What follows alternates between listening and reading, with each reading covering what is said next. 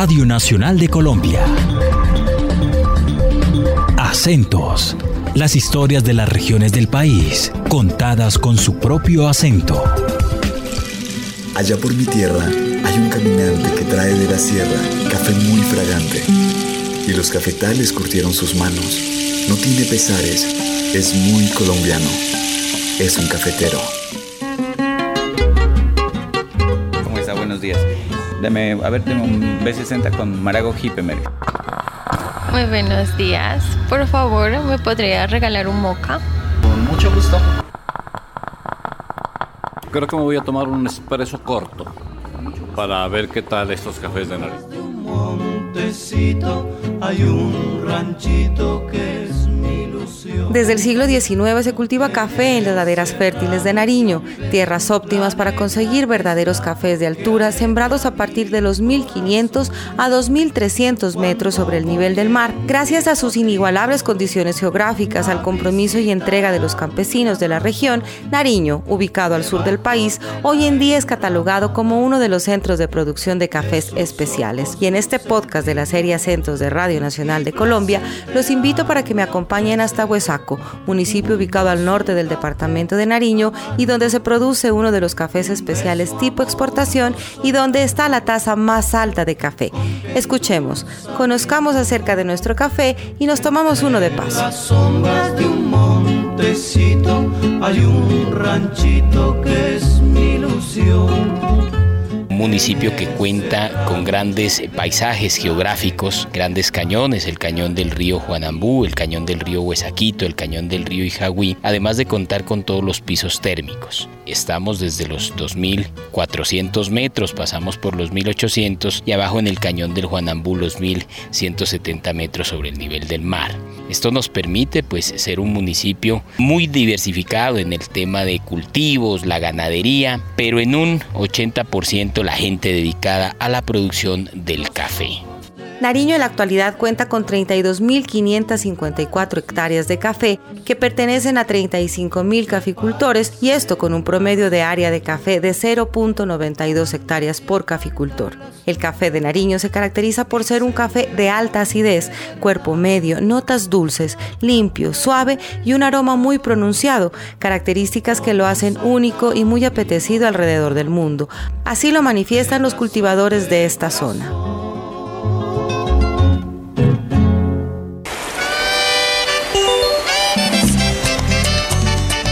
Primer lugar se encuentra cerca de la línea ecuatorial.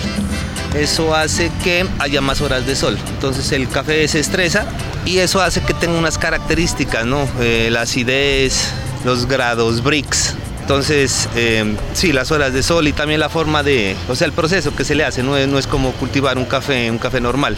Un café especial es un café que tiene un proceso diferente al café normal. El café, el café especial, por ejemplo, se lo, se lo cultiva, se cultiva únicamente los frutos maduros no sobre maduros ni verdes, tienen que ser únicamente los frutos maduros, o sea, los rojitos o los amarillitos.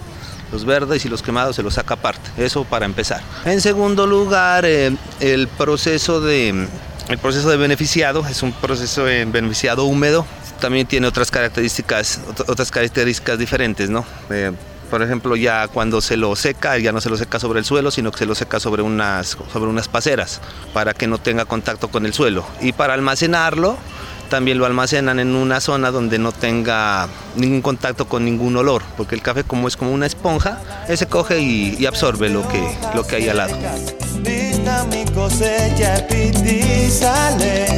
sembra una llanura de batata y fresas, ojalá que llueva café. Antes de la apertura económica, Buesaco fue el principal cultivador de frijol, donde se traen cultivos de otras regiones y países, y así la gente se empieza a dedicar al cultivo del café. este canto, ojalá que llueva café del campo. La cercanía al Ecuador nos permite que nuestros plantos reciban más luminosidad horas día que en otros sectores del país. Los cañones producen corrientes de aire cálida, lo que permite, si te estás dando cuenta aquí en el paisaje, lo que permite que en las noches choquen en la parte alta y se puedan producir cafés de altura. Ahí donde tú puedes observar ese invernadero ahí es donde se han ganado la mayoría de premios a nivel nacional. ¿Qué permite esto? Un café normalmente madura a las 36 semanas. En esas partes altas madura a las 38. Dos semanas más permiten generar ciertas condiciones al grano especializadas y diferenciadoras. En esa parte está, hasta hace poco teníamos el récord de la tasa a nivel mundial de don Antonio Gualguán. Entonces, si se da cuenta uno estando en el sitio, todas esas condiciones nos permiten generar cafés de especialidad. Y ahora haremos un recorrido del cultivo de café. Nos vamos a la vereda Buesaquito, en la finca El Sauce, donde el caficultor Rafael Delgado nos va a explicar el proceso del cultivo del café.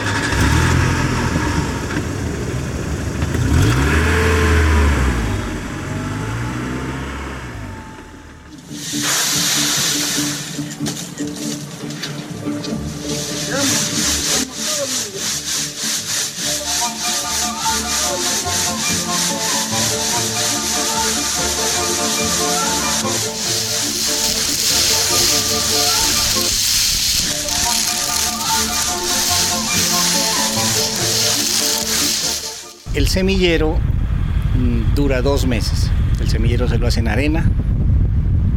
eh, hasta, dura dos meses hasta que se forma la chapola. Se llama agronómicamente la plantulita cuando está pequeña. Eh, luego se, se hace el llenado de bolsas en una proporción de abono orgánico 1 con 3 de tierra. Se llenan unas bolsas que, que son de dimensiones de 17 por 23 y se organiza el almácigo. Ahí es donde se trasplanta las chapolas y en donde van a permanecer durante seis meses para, para llevarlas al sitio definitivo.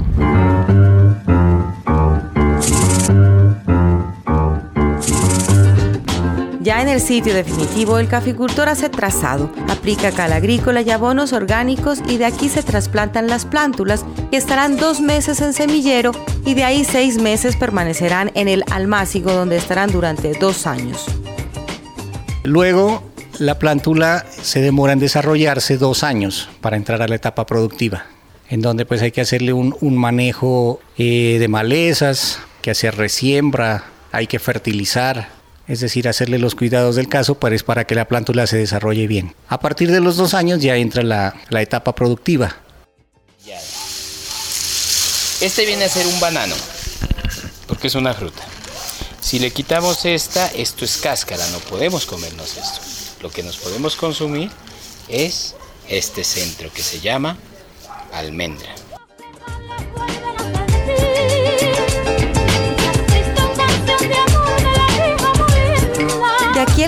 Le saca un lote de siete cosechas anuales. Luego de este tiempo se hace una renovación por siembra, es decir, el mismo proceso anterior. Es así como cerca del 80% de las familias huesaqueñas se dedican al cultivo de café.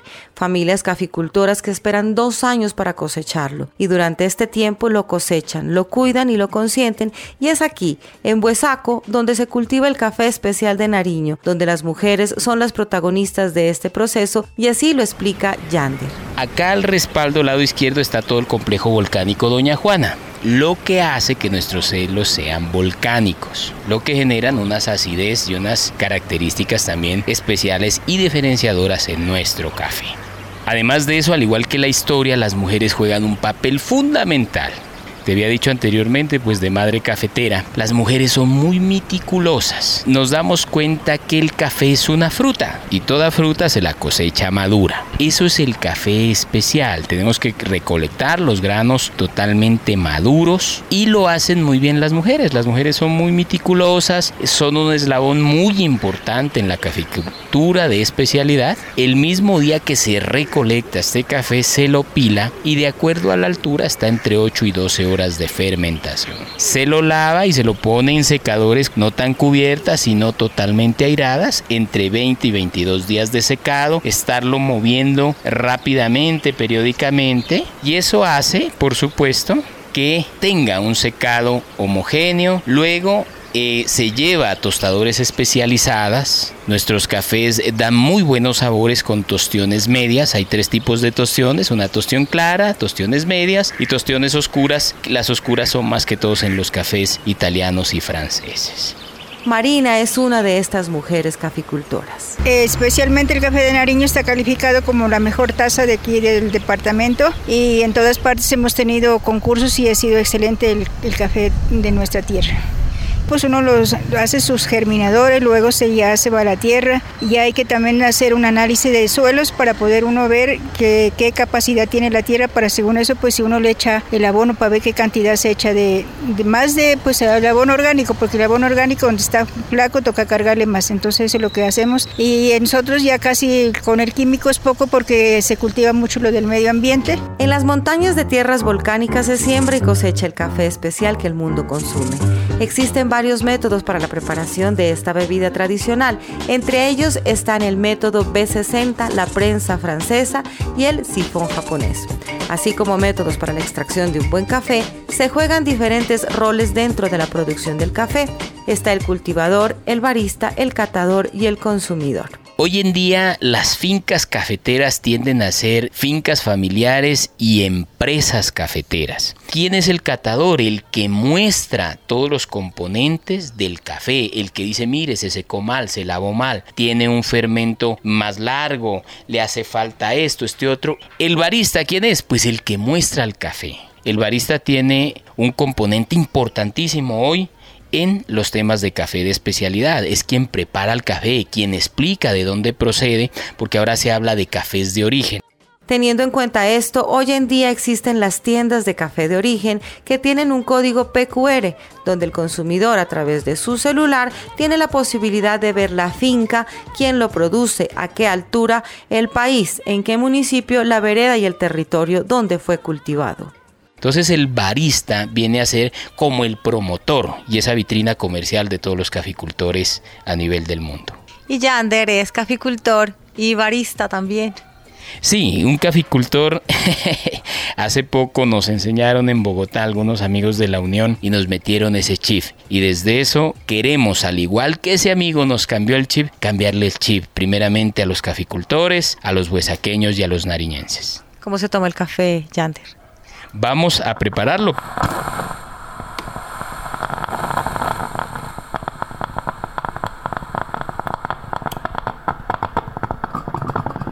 Este método B60 saca el café suave, sobre todo para aquellas personas que están iniciando con el café especial, el cual no necesita azúcar para poder percibir y saborear todas sus bueno, cualidades. Para esta ocasión, ¿sí, me escucha? Vamos a preparar un café de especialidad. Ya estuvimos en la finca, ya nos acompañó mi tío que es experto, ingeniero agrónomo, ya explicó el tema productivo. Ahora nos vamos a algo importante, que es la preparación del café. Ya aquí vamos a abrir el paquete para que puedan degustar. Entonces, huelan el café ahí. ¿Qué le parece? Delicioso. Delicioso. Puro, pureza. Eso, pureza. Acá estamos con otras personas. ¿Qué tal? Muy rico. A la nena. Bien rico. Esta hermosa dama. Antes de preparar el café hay que moler, pero no todo el mundo tiene los aparatos en su casa, entonces también eh, pueden comprar el café molido, pero que sea en empaques con válvulas de desgasificación, para que pues el café no se oxide y se daña. En este caso vamos a hacer una preparación en un sifón japonés. La medida por taza es de 8 a 10 gramos por cada 100 a 110 mililitros de agua. Para esta ocasión vamos a preparar 40 gramitos para 5 tazas, alrededor de 8 gramos por taza, ¿cierto? Entonces lo medimos en la gramera y vamos a molerlo. Un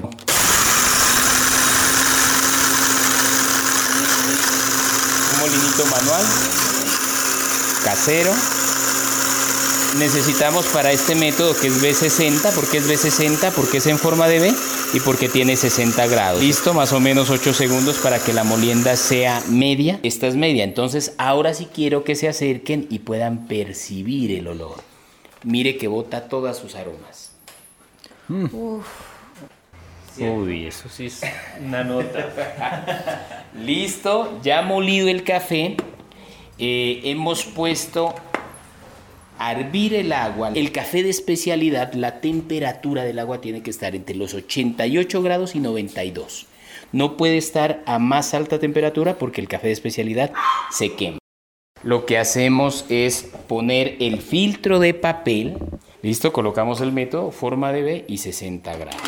Lo que hacemos ya con el agua previamente hervida es mojar el filtro para dos razones. La primera, que moje el papel y le quite cualquier impureza, ¿cierto? Y para que nuestra bebida no nos sepa a café. Y la segunda es para que el recipiente vaya tomando la temperatura.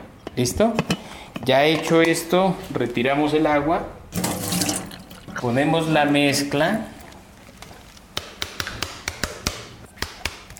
Listo. Y vamos a echar aproximadamente 500 mililitros de agua. Hacemos el primer vertido. En este primer vertido, que le echamos aproximadamente 100 mililitros de agua, paramos. El café se prepara, ¿cierto? Se prepara en el primer vertido.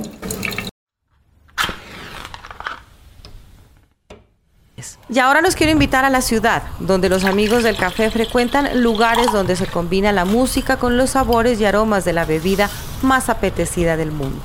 Caballero, buenos días. Bienvenido a Moneta Café y Memoria. Me cuentan que aquí hay café de Nariño. Así es, sí señor, tenemos cafés especiales de Nariño. Eh, todas las preparaciones con base a cafés expresos o métodos de filtrado.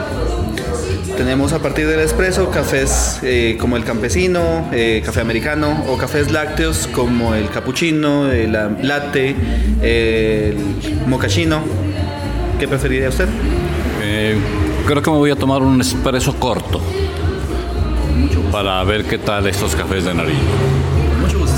Gracias.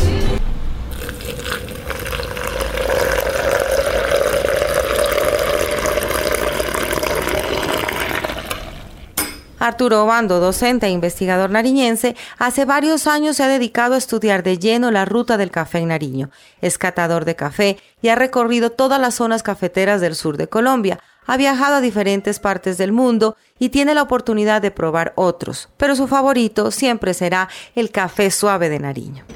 Bueno, porque es que el café de Nariño tiene unos sabores que no tienen otros cafés de, Colombia. Eh, por ejemplo, este café de aquí es es suave, que es una característica muy importante del café, tiene acidez media. Generalmente todos los cafés de Nariño son dulces, em, son eh, con, aromas eh, cítricos, eh, como frutales, verdes o rojos o amarillos. O sea, hay, hay unas variedades. el café de Nariño, digamos, es prácticamente una experiencia, es una sensación lo que uno toma. Yo me voy a meter a la cocina de Café Moneta, Café y Memoria. Y aquí está John Jairo. Gracias. Pues sí, la profesión se llama barismo, que es la persona que está detrás de la barra y en este caso especializada en la preparación de bebidas a base de café. Vamos a preparar el expreso que pidió Arturo. Así es. Eh, para estas preparaciones tenemos eh, ciertas variables que tenemos que tener en cuenta, empezando por eh, la calibración de la molienda. Utilizamos café recién molido en una molienda fina. Eh, el tiempo de extracción es de 30 segundos aproximadamente, pues dependiendo de, de la calibración que se haga. Y utilizamos 18 gramos de café.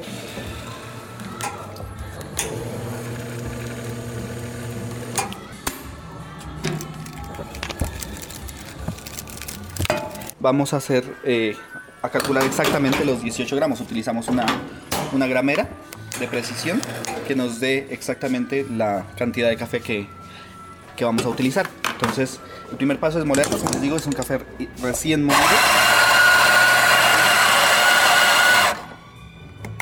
Eso nos permite garantizar que el café conserve todas sus propiedades de aroma y de sabor. Eh, al, moler, al molerlo en el instante, las partículas de, de gases que permanecen en, la semilla van a estar ahí hasta el momento exacto de, preparar el café. Entonces calibramos la, la gramera.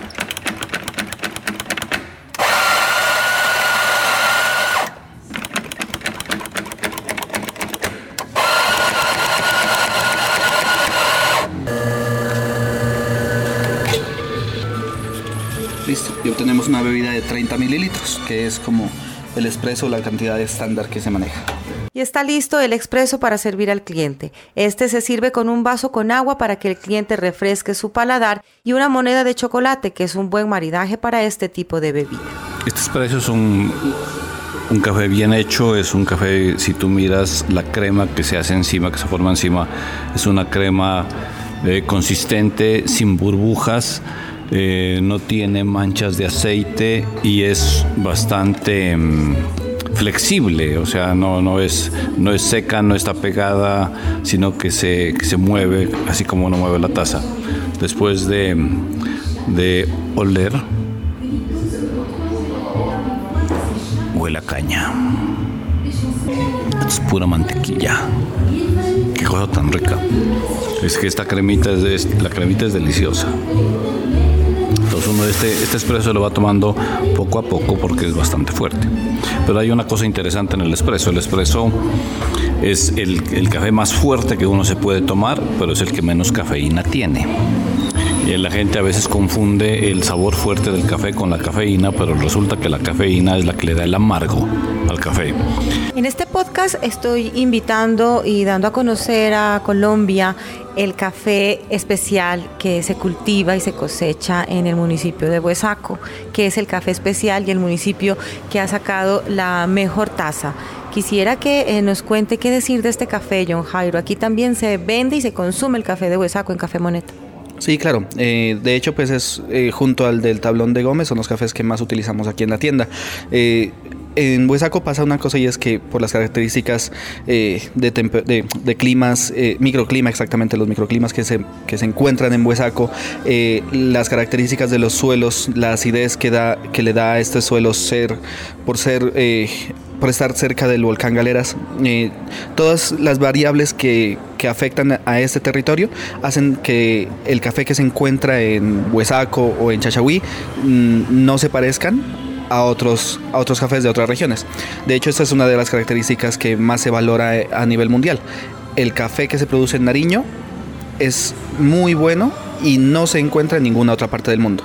Sin implicar que esto sea mejor o peor, es un café único que no se va a encontrar, que no se va a producir en ninguna otra región. Así como Moneta, existen muchos cafés de origen donde ofrecen el café de Nariño, cultivado por familias cafeteras de tradición, quienes con amor y paciencia entregan en una taza de café lo que es esta tierra de aromas y montañas. Tierras como las de Huesaco, que en varias oportunidades se ha llevado los premios a la mejor taza. Bueno, eh, no el premio. Hubo un año que fue, creo que hace un año, precisamente en, la mejor taza se llevó los siete primeros premios. O sea, que Huesaco no es un premio, son siete. O sea, siete caficultores se llevan pues, la mayoría de los premios. Eso, eso, no, eso no depende solamente de la tierra ni, de, ni del clima, eso depende del tratamiento que los caficultores le dan al café. El café es un... Tú debes saber que el café hasta que lo tuesta uno es un ser vivo. El café tiene el embrión vivo allí dentro, seco el café, pero el embrión está listo para, para volverse planta otra vez. Es un trabajo dispendioso, pero que solamente lo hace la gente que quiere sacar buen café. El café no resulta bueno por la mata, ni por el clima.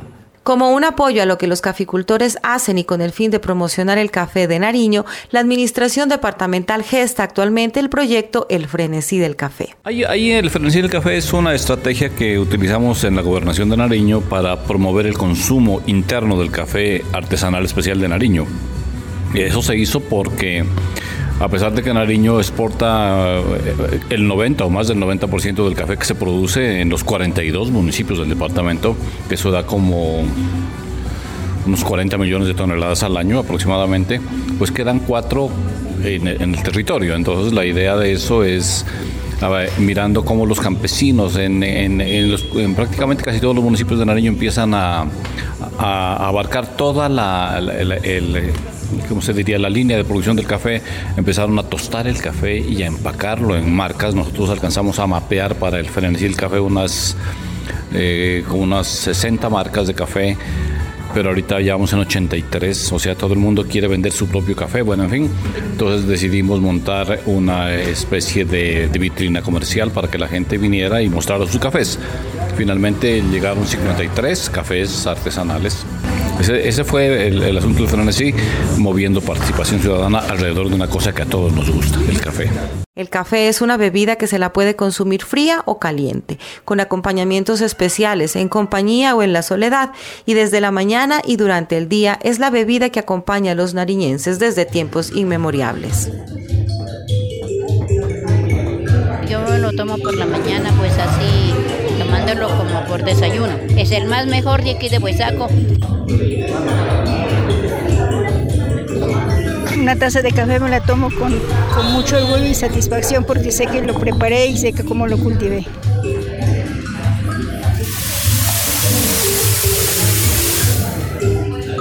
Me gusta el café cosecharlo yo mismo, hacerle todo el proceso, secarlo, brillarlo, tostarlo, molerlo y, y saber qué es lo que me tomo y de dónde viene ese café. Capuchino, tinto.